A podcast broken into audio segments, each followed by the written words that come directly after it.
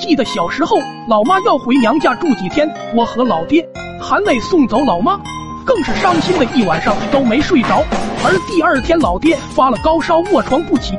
当时农村诊所很少，要跑到外村去，而老爹也说没事，睡一觉就好了，给了我五块钱，让我自己对付一口。我当时就跑到村长家小卖铺买了辣条吃，玩到了中午才回家，发现老爹已经烧得迷糊了。吓得我赶紧去找我的好朋友铁蛋。铁蛋看着我着急的样子，他一脸疑惑，听我说是因为我爹高烧昏迷，想让他和我一起去外村的小诊所。谁知这货脑袋一转，然后提议可以去他家里拿冰块，给老爹物理退烧。我听完感动的潸然泪下，赶紧说道：“我爹要是烧退了，以后你就是我爹的救命恩人了。”到了铁蛋家，冰块有了，但怎么让我老爹躺上去成了难题。铁蛋神秘兮兮的说道：“谁让和你关系好呢？我们可以借我爷爷的宝贝木箱一用，木质的冰块放里面不易融化，拉去你家，你老爹直接往里面一躺，烧就退了。”我听完，明显感觉到了铁蛋的优秀，也认识到了自身的不足，不禁感慨。铁蛋的博学多才，用村中小诸葛来形容眼前这个男人，真的再合适不过了。我两个把冰块全部装完，铁蛋找来他爹的三轮车，铁蛋在前面骑着三轮，后面拉着箱子，而我站在箱子上，仿佛像个荣归故里的侠客。一路上看着村民们纷纷投来震惊的目光，而我则像个东家一样，对他们一一颔首作别。不一会就到了我家。我俩直接拿推车把箱子运进我老爹房间，老爹被烧的还在迷糊中。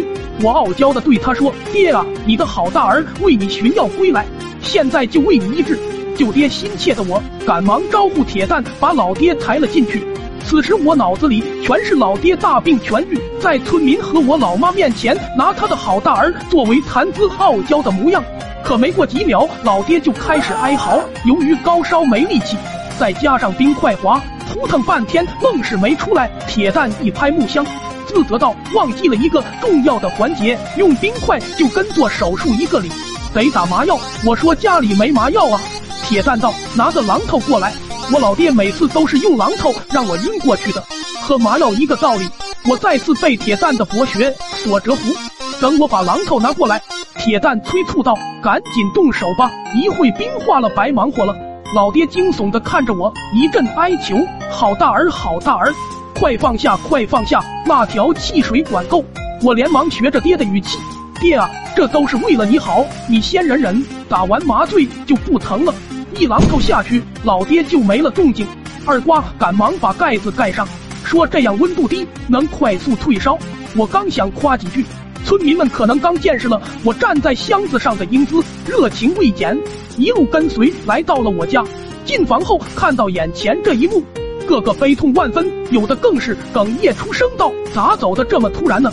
消息一度在村里传开了，一直和我老爹争夺村中第一帅的村长，更是在广播室哽咽的念起了多年前就给我老爹写好的追悼词。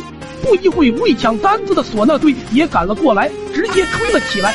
随着唢呐声、哭泣声，惊醒了打了麻药的老爹。后面发生了什么，我我就不说了，差点没机会给你们讲这个故事。老爹开学直接给我请了一年的病假，这身新衣服非常合。